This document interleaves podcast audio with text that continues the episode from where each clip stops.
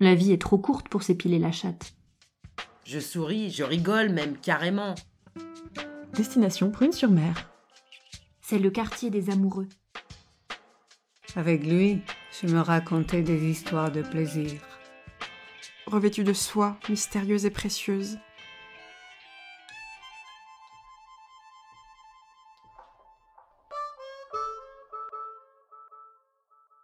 Aimer beaucoup.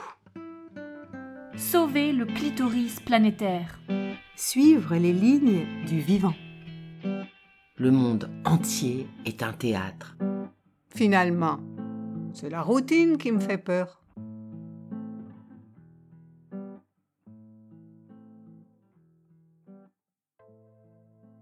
« 99 ambitieuses.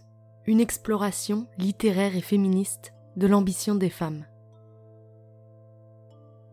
Épisode 4. Sensorialité. Cultiver les plaisirs.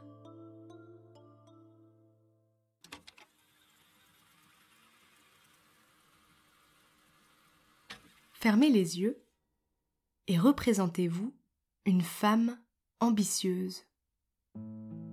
Comment est-elle habillée? Où est-elle? Qu'est-elle en train de faire? Il est peu probable que l'image de l'ambitieuse que vous avez en tête soit une femme assise dans son jardin, en train de paresser au soleil en sirotant un café brûlant. Dans sa conception courante, l'ambition relève plutôt de l'action, de la conquête, d'objectifs à atteindre dont la quête procure un sentiment d'intensité. L'ambition semble appartenir au domaine de l'extériorisation plutôt qu'à celui de l'intime. Or, ce sont les hommes qui occupent les espaces publics où peut briller cette ambition. Les femmes, elles, ont été reléguées depuis 200 ans au foyer et au travail domestique par les normes sociales. Et ce repli des femmes sur le domaine de l'intérieur, de l'intime, de la vie ordinaire a suffi à les exclure du terrain de l'ambition. On peut imaginer des ménagères heureuses ou accomplies, mais ambitieuses, certainement pas. Et les activités privées et domestiques qui font leur quotidien subissent le même sort. Elles ne comptent pas.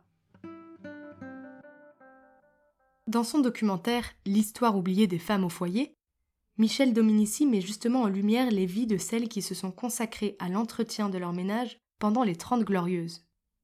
C'est à cette période que se généralise la figure de la femme au foyer, née avec l'avènement de la classe moyenne au XIXe siècle. Puisqu'aucun corpus universitaire n'était consacré au sujet, la réalisatrice a dû puiser dans les journaux intimes d'une dizaine de femmes françaises, allemandes et anglaises qui se sont mariées entre 1945 et 1970. Ces archives précieuses montrent l'invisibilité sociale à laquelle ces femmes sont condamnées.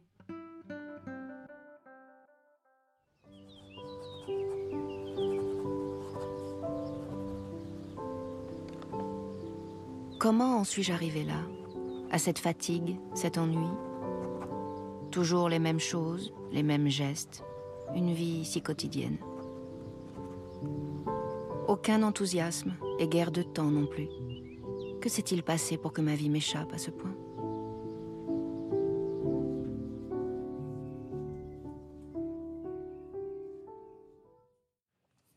C'est une nouvelle vie qui commence, loin de mon enfance. J'apprends à découvrir ma ville d'adoption. Mon mari, la seule personne que je connais, est maintenant absent toute la journée. Les heures sont longues jusqu'à son retour. Cette nouvelle vie est très différente de ma vie d'avant. Mais près de Georges, je suis tellement heureuse. Et l'arrivée prochaine d'un bébé estompe un peu ce mal-être que je ressens.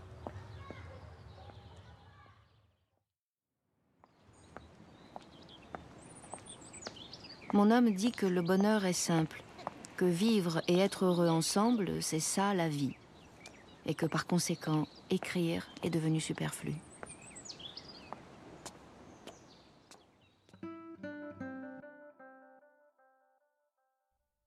Ce dernier témoignage, particulièrement touchant, montre à quel point les soucis quotidiens des femmes au foyer ne sont pas considérés dignes d'être écrits ou écoutés.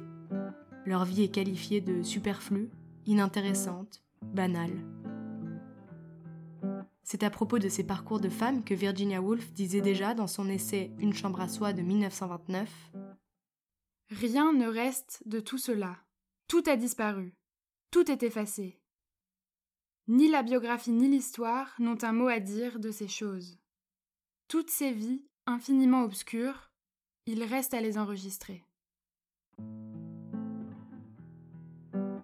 Toutes ces vies, infiniment obscures, il reste à les enregistrer. C'est dans cette optique que nous avons exploré dans la littérature la vie quotidienne et secrète des femmes et les objets qui les entourent.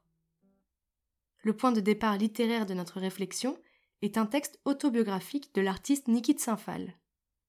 Dans une lettre écrite en 1991, adressée à son correspondant imaginaire appelé Pontus, Niki nous parle longuement d'une boîte. Une chose me sauva durant ces difficiles années d'adolescence.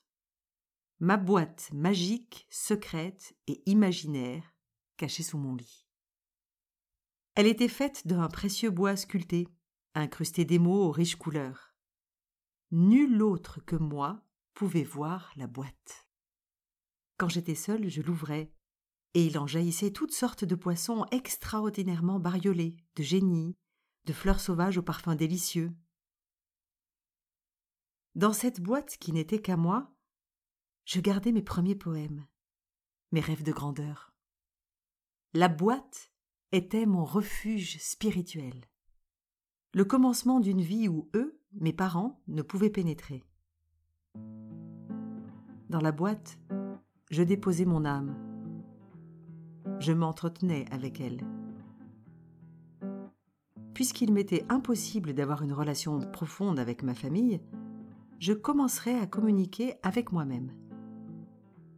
De là vient mon éternel besoin de solitude. C'est dans cette solitude que me viennent les idées pour mon travail. La solitude est aussi nécessaire à ma création que l'air à mes poumons. Encore aujourd'hui, Pontus, ma boîte magique est sous mon lit. Je l'ouvre tous les jours. Ma structure, ma colonne vertébrale, mon squelette sont dans la boîte. Parfois, elle est remplie de sable. J'ai cinq ans de nouveau. Construit des châteaux et rêve de palais. Ma boîte remplace le monde des adultes auquel je me suis habituée avec difficulté et dont je ne suis pas folle. La boîte m'a empêché de devenir une personne cynique et sans illusion. C'est la boîte de Pandore. Ce qui demeure en elle, c'est l'espoir.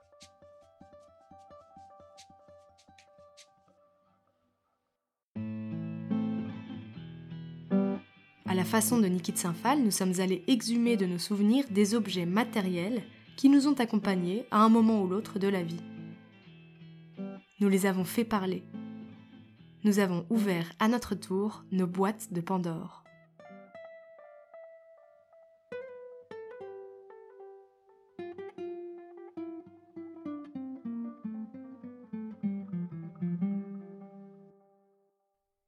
J'ai toujours aimé les boîtes.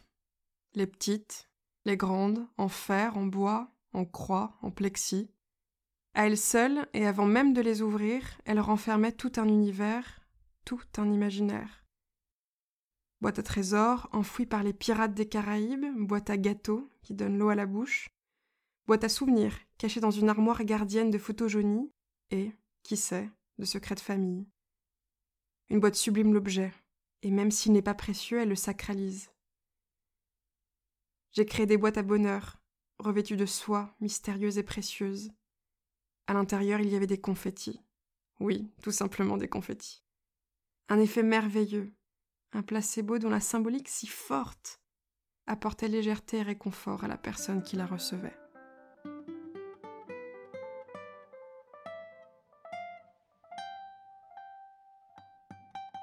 C'est une bougie toute simple. La bougie en elle-même n'est qu'une petite loupiote blanche. Le contenant a la forme d'une étoile à cinq branches, en verre, d'un bleu profond. Elle est de forme arrondie, le lumignon s'y love en son centre. En s'approchant, on aperçoit des petites bulles dans le verre. L'étoile est douce et étonnamment chaude au toucher. On me l'a offerte lorsque j'avais quinze seize ans. Je ne l'ai jamais allumée. Je l'ai longtemps gardée sur une étagère dans mon bureau. Maintenant, elle est dans un carton, avec une partie de ma vie matérielle. Et je la sens toujours auprès de moi. Elle me réchauffe, elle m'éclaire, elle me rappelle ma promesse.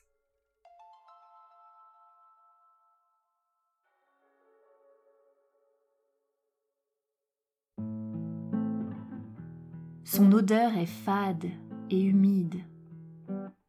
Elle peut être grise, brune ou encore rouge. Elle me touche quand je la touche. Sous ma main, je la sens froide, douce, souple, puissante. J'aime la caresser, la déchirer, l'écraser. J'enfouis mes émotions dans l'argile. Elle sublime ma solitude.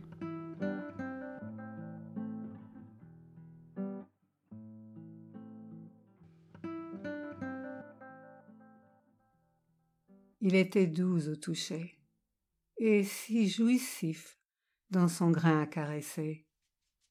Je le manipulais avec plaisir, avec sensualité. Il était gris souris, si beau, si tendre, avec des veines plus claires qui m'emportaient dans le rêve, dans ce que je ressentais tout au fond de moi. Il forçait mon attention. Avec lui, mon galet, je me racontais des histoires de plaisir.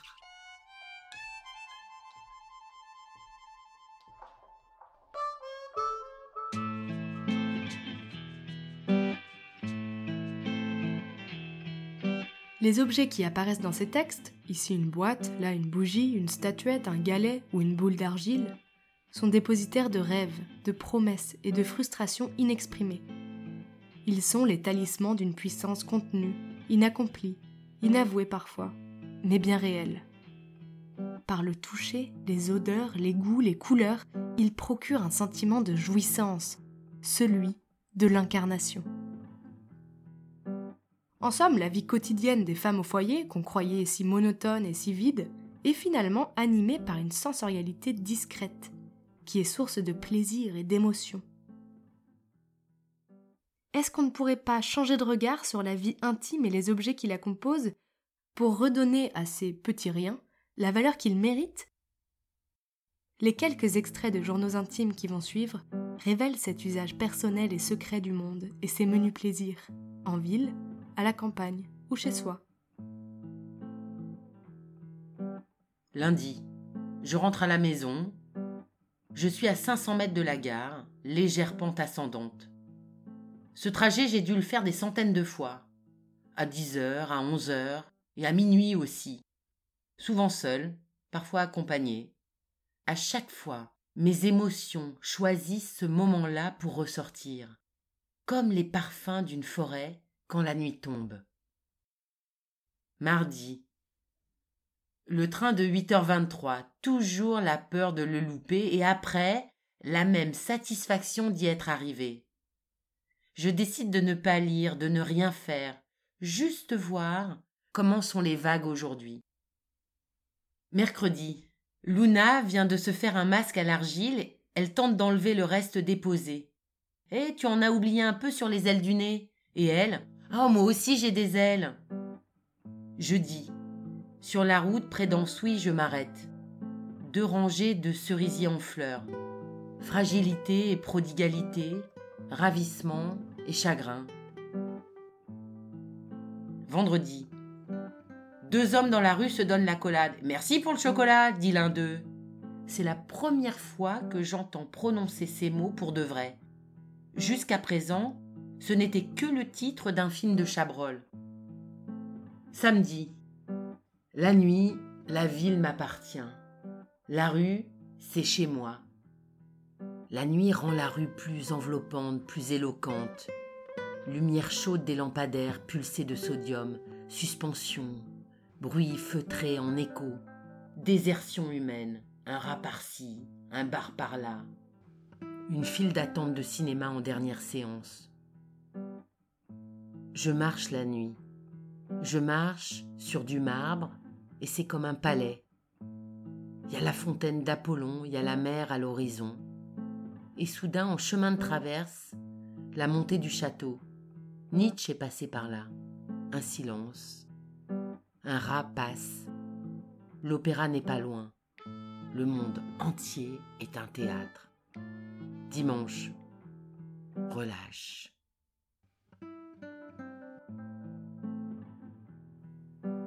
En décrivant avec tendresse les objets retrouvés, les parfums qui font retomber en enfance, les routines insignifiantes, le récit de la vie intime fait mouche. Parce qu'il parle de ressentis, de sensations physiques, de détails personnels auxquels chacun et chacune peut s'identifier. Il ressort de ces journaux intimes que non seulement le quotidien des femmes n'est pas inconsistant, mais qu'en plus il est partagé avec d'autres. C'est grâce à cette découverte que nous avons complété notre définition de l'ambition, jouir de l'existence et apprécier ce rapport sensible au monde. L'ambition des femmes, c'est donc aussi de vivre une vie incarnée, intime et sensorielle. S'il est aussi difficile de reconnaître que la vie intime et le plaisir puissent constituer une facette de l'ambition pour les femmes, c'est sans doute parce que la sphère intime est longtemps restée exclue des combats féministes.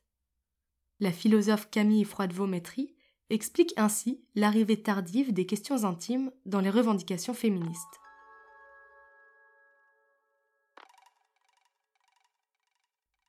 Je crois que le plaisir féminin n'était pas pensable avant le début des années 2010. Ces questions intimes étaient restées hors de la prise féministe. Tout s'est passé comme si les femmes avaient eu à payer le prix de leur émancipation sociale. Devenues les égales des hommes dans les différents domaines professionnels, elles ont dû accepter de rester des corps à disposition dans la vie intime.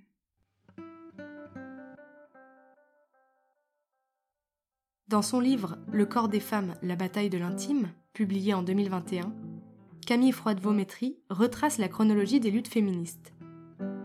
Elle y distingue six moments clés. Au XIXe siècle, la lutte commence avec le vote, pour faire entrer les femmes dans la sphère publique. Puis les revendications évoluent autour de la procréation, du travail, de la famille, du genre, jusqu'à atteindre le tournant génital du féminisme, dans la première décennie des années 2000.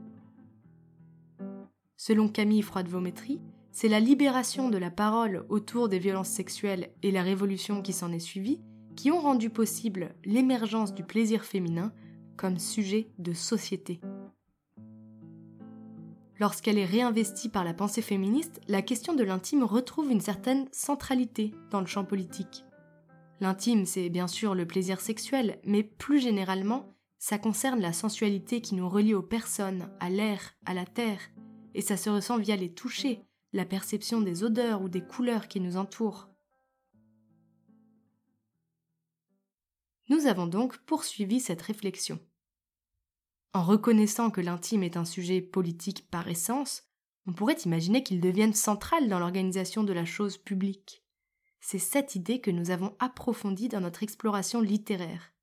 Comment nos sens, si personnels et si universels à la fois, pourrait-il inspirer des principes d'organisation de la cité?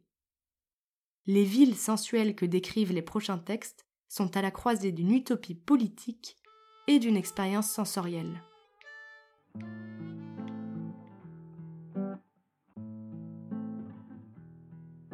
Dans la cité et l'astibule, les citadins sont fluides et légèrement ovoïdes. Des bulles unisexes qui se déforment, s'allongent, se fragmentent et fusionnent, roulent, rapetissent, se dilatent, se métamorphosent en fonction des nécessités ou des envies de l'instant. La rondeur les caractérise, ainsi que leur bonhomie, leur bienveillance constructive, solidaire et altruiste. Partout dans cette ville, des stations de rechargement dotées de pailles géantes multicolores.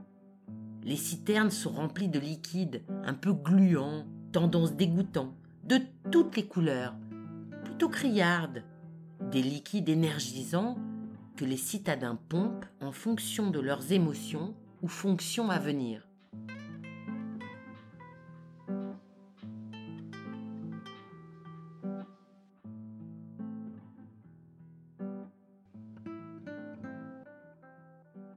la ville de Cambio Stanza s'étend sur la rive gauche du Pau. Au centre, il y a une grande place ouverte aux quatre vents, tiède comme la paume de la main.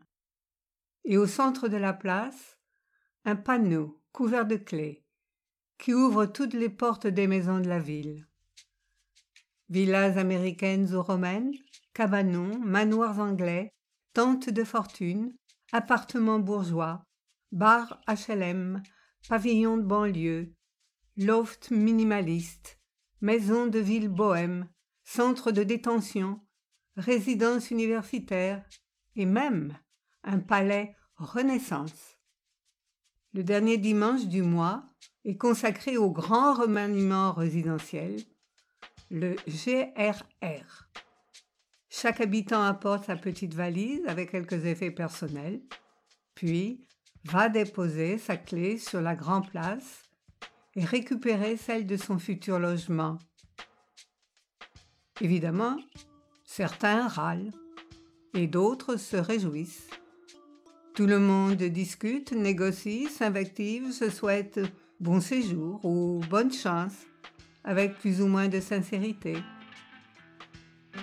C'est un peu le bordel, mais on finit par s'ajuster.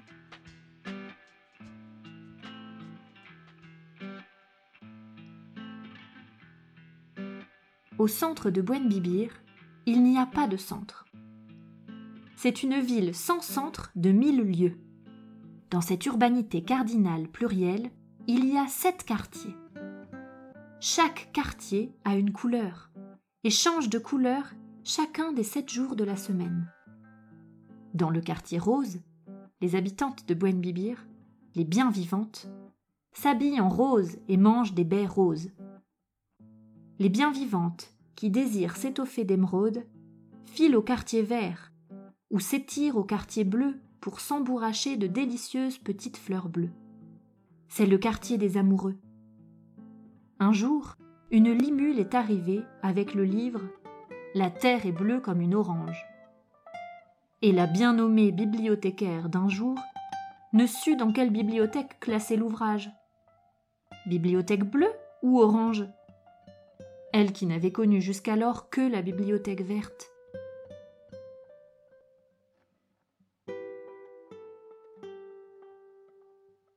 Notre aventure collective littéraire et féministe à la recherche de l'ambition des femmes s'achève sur l'image de cités imaginaires hybrides, fluides et contextuelles. Loin de l'hypertechnicité et de la fonctionnalité froide qui caractérisent les villes contemporaines des villes rêvées qui renouent avec la nature, le climat, les sens, la vie collective, la variation des saisons, la mémoire du temps qui passe. Qu'avons-nous appris sur l'ambition au terme de ce parcours? Nous nous sommes souvenus qu'elle trouvait sa source dans le sillage de nos ascendantes. Nous avons compris qu'elle permet l'expression plurielle de nos capacités et non pas l'atteinte d'un but unique qu'elle était une aspiration à de nouvelles conditions d'existence, respectueuses du vivant et ancrée dans l'expérience sensible. Mais l'ambition reste mystérieuse et multiple. Départ et destination, elle est mouvement vers soi, vers les autres, vers le monde, et retour. Elle est le goût même de ce mouvement.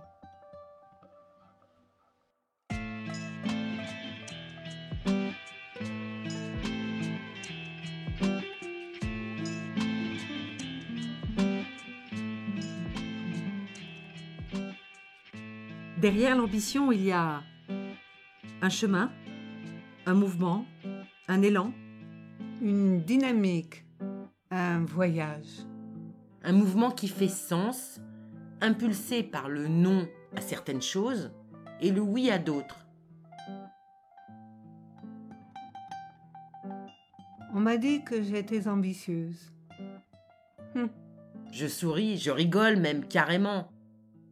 Finalement, je me faisais une idée fausse de l'ambition en la limitant à la notion de réussite professionnelle.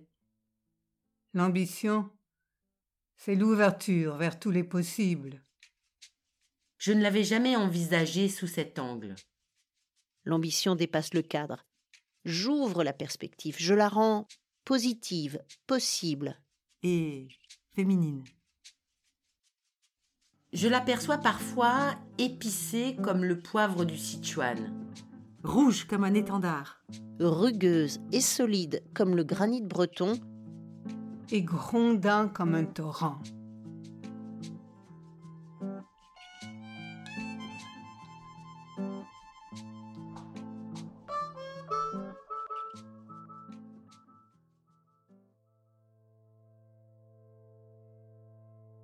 99 Ambitieuse est un podcast produit par The 99 Project, coécrit par Geneviève Flaven et Apolline Tarbé, et réalisé et raconté par Apolline Tarbé.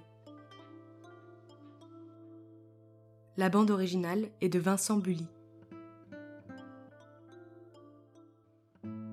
Les textes écrits par Annabelle, Marie, Fanny, Éline, Geneviève, Hélène, Florence, Hélène, Manuela, Claire, Christine, Sophie et Valentine ont été interprétés par Capucine, Françoise, Coralie, Geneviève, Jeanne, Domitil, Patricia, Violaine, Colline et Juliette. Merci à chacune d'entre elles. Retrouvez les références citées dans le podcast sur la page web de la série. Merci pour votre écoute.